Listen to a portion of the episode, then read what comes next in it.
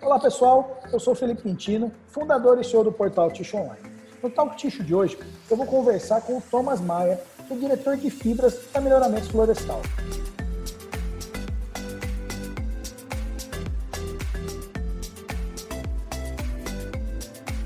Thomas, obrigado pela sua participação no Talk Ticho de hoje. Obrigado você, Felipe. Prazer enorme aí para Melhoramentos estar conversando contigo, que é uma referência no setor, e com um canal tão bacana quanto é o Ticho Online. Legal, brigadão. Thomas, a, a pandemia do, do, novo coronavírus afetou aí é, todos os mercados, né, e inclusive o de ticho, né? O de ticho foi afetado, uh, no meu entender, assim, em, em, dois aspectos principais, né? O primeiro foi a alta do dólar aí que acabou elevando o custo da celulose, né? Mesmo ela estando com preço estável já há algum tempo, né? E o segundo foi a escassez de aparas, né? Com isolamento social, a gente diminuiu o tráfego em grandes centros, escritórios fechados, onde tem a grande geração de aparas, né? Como é que foi para melhoramentos e como é que está sendo para melhoramentos é, atravessar o, essa crise do coronavírus, né? Qual foi o impacto no, nos negócios da companhia? Perfeito. Bom, pandemia em si, terrível, né? Para a humanidade, para o Brasil, acho que é um momento ímpar. É, muitas famílias aí, vidas perdidas. Uhum. É realmente um momento muito triste. É, no entanto, quando a gente olha aí para as oportunidades, para o negócio da Melhoramentos, a gente acabou sendo afetado positivamente. Por dois motivos. A celulose, a despeito de estar com o preço estável, aí, o Forex na casa de 680 há bastante tempo, o dólar está é, tá contribuindo para que o preço efetivo em reais tenha tido uma subida bastante forte. Uhum. Né? Então, aquele fabricante de tixo que usava só fibra virgem está pressionado nesse sentido. E o outro lado da cadeia, que é o lado da Paras, é, também está num momento difícil por conta da escassez, como você bem citou, né? E tem também uma questão, na minha visão, que é uma questão estrutural. Eu acho que o imprimir e escrever, a para de imprimir e escrever, a despeito de pandemia, é uma, uma para que vai ficar cada vez mais escassa por conta da migração para as novas mídias. Né? Então, você tem a para muito mais suja, que o aparelho está tendo que recolher né, na casa das pessoas, vem muito mais contaminada, uhum. né? e o imprimir-escrever, que está numa queda vertiginosa. Né? Então, o nosso produto ele pode substituir a celulose com ganho de custo, e pode substituir a paras, não ganha no custo, mas dá uma estabilidade para o processo, né? É, a, o cliente de tixo pode contar com alguém que tem fibra regular, sempre com a mesma qualidade e uma performance uniforme, né? Legal, bacana. Legal. Então, uh, com o mercado de tixo também, né, Thomas? Teve uma. Não vamos dizer que saiu bem, mas nessa crise toda não, não teve um, não sofreu tanto, né, quanto outros mercados estão sofrendo, né? O tixo é um bem de primeira necessidade, então acabou tendo uma, uma uma solicitação de demanda muito maior aí, né? E Verdade. a tendência é que continue assim nos próximos anos, né? E, e Thomas, eu sei que a Melhoramentos lançou no, no, início desse ano, né, o Claro, né? Uma nova fibra ah, com uma alvura maior aí do que 80%, né? Eu queria que você comentasse um pouquinho desse projeto, como é que foi, e também um pouquinho do produto. É, o projeto começou em 2017, né, onde começaram todos os estudos, todas as análises de payback. Uhum. E agora, na virada do ano, em dezembro, a gente fez o startup do que a gente chama de linha 2, a linha Clarion. É, esse processo de startup passou aí por um momento de estabilidade e hoje o produto já está assim é, pronto para ir para mercado. Né? A gente Legal. já tem alguns players comprando, inclusive alguns players de porte bastante relevante. É, o produto trouxe é, algumas melhorias para a nossa fibra. Uhum. A mais notada e comentada é a alvura, né? 80% ISO mínima, é, com estabilidade, porque em qualquer ponto do pallet que você medir a minha alvura, hoje em dia ela é estável. A gente teve um ganho bastante importante com demanda iônica, melhorou bastante. A parte de residual de peróxido, também é um calcanhar de Aquiles para o fabricante de papel sanitário, também teve um ganho muito grande com a nova linha. É, a parte de resistência, 20% maior da linha 2 perante a linha 1. Uhum. Né? E o próprio pH, que também teve um, um, uma evolução bacana. Então, várias características aí que o, o fabricante de papel ticho é, precisa, a, a, essa, esse, esse branqueamento por torre que a gente fechou junto com a Andritz para essa linha 2 do Clarion, trouxe uhum. esses resultados. Então, é, a gente tem conseguido já fazer uma, uma rampa bacana dessa máquina aí. Legal, bacana. E, e, esse produto que nem você comentou já está no mercado, as indústrias de tixo já estão, já algumas já estão consumindo aí.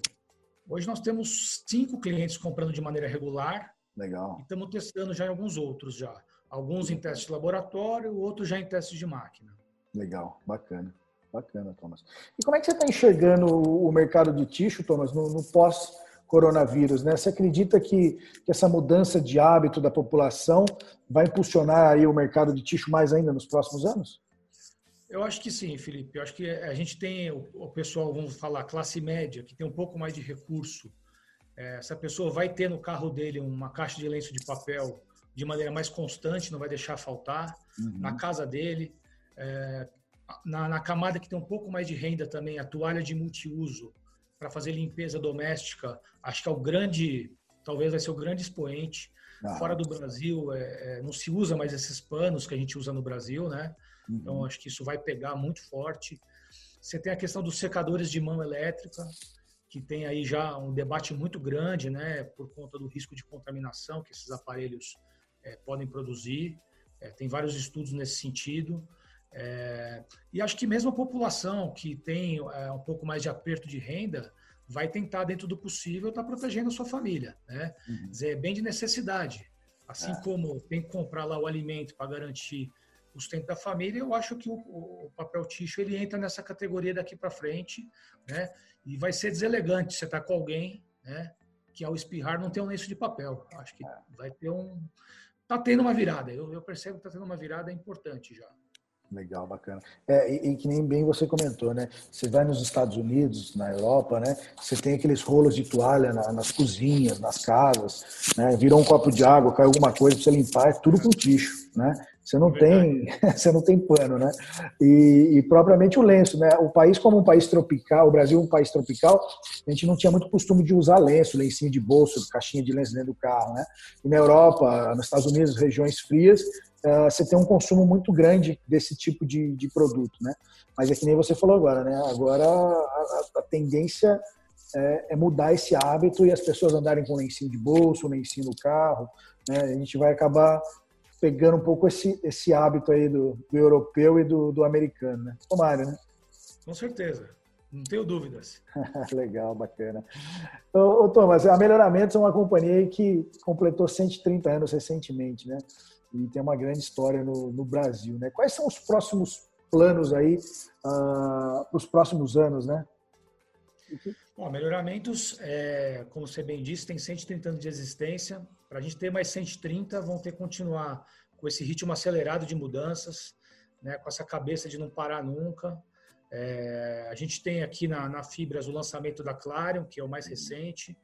Estamos ainda absorvendo ele, deixando ele estável. Uhum. Isso pronto, a gente pensa assim em ter é, um foco talvez em outros negócios é, voltados para o mercado sanitário. É, uma fibra seca, por exemplo, é algumas coisas que passam pela nossa cabeça.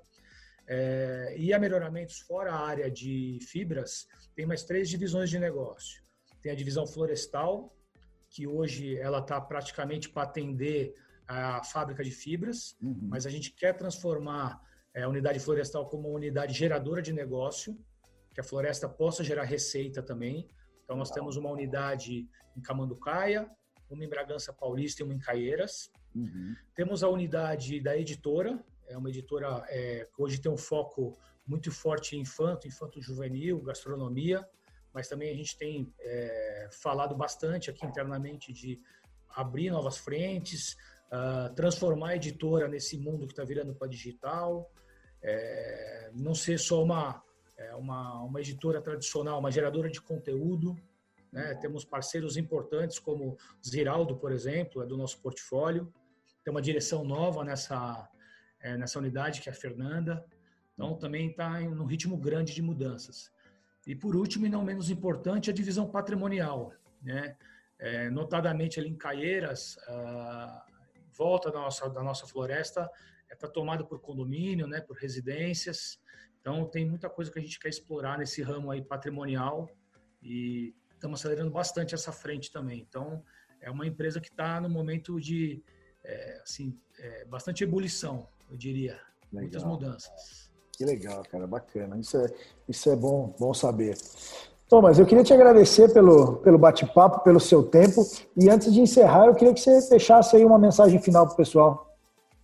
A mensagem que eu tenho para deixar, Felipe, é de otimismo. Né? O brasileiro passou por muitas crises, né? A gente, o povo, né? Já vimos de tudo, né? Tablita, inflação, confisco, presidente um atrás do outro que cai. É, então, acho que o brasileiro está muito preparado para pra, as mudanças.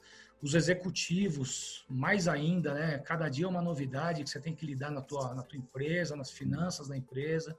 Então, a gente vai sair fortalecido. É, o mercado de tixo é grandioso. O consumo per capita do Brasil é pequeno, é, mesmo comparado a países vizinhos, né? Uhum. É, se compararmos com países de primeiro mundo, então é pífio. Então, acho que tem tudo para a gente ter é, anos grandiosos e estou é, muito feliz de estar na Melhoramentos e muito feliz de estar num setor que está crescendo, que é o setor de papel ticho. Legal, maravilha. Thomas, mais uma vez, muito obrigado pelo bate-papo. Sucesso para você e para Melhoramentos aí. Obrigado, Felipe. Grande abraço e a casa está aberta para vocês sempre. Maravilha. Um abração. Tchau, tchau.